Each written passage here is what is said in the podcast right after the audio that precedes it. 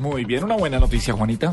Mire, una buena noticia, esto es para los padres que de pronto a veces se encartan un poco con los niños y es que hay una silla para bebés que saca Fisher Price equipada con un iPad. Excelente. Ah, bien, de una vez. No, excelente, no es excelente porque ya un movimiento de gente muy grande está en contra de esta silla porque dicen que están embobando a los niños No, en una edad donde se debe desarrollar su motricidad.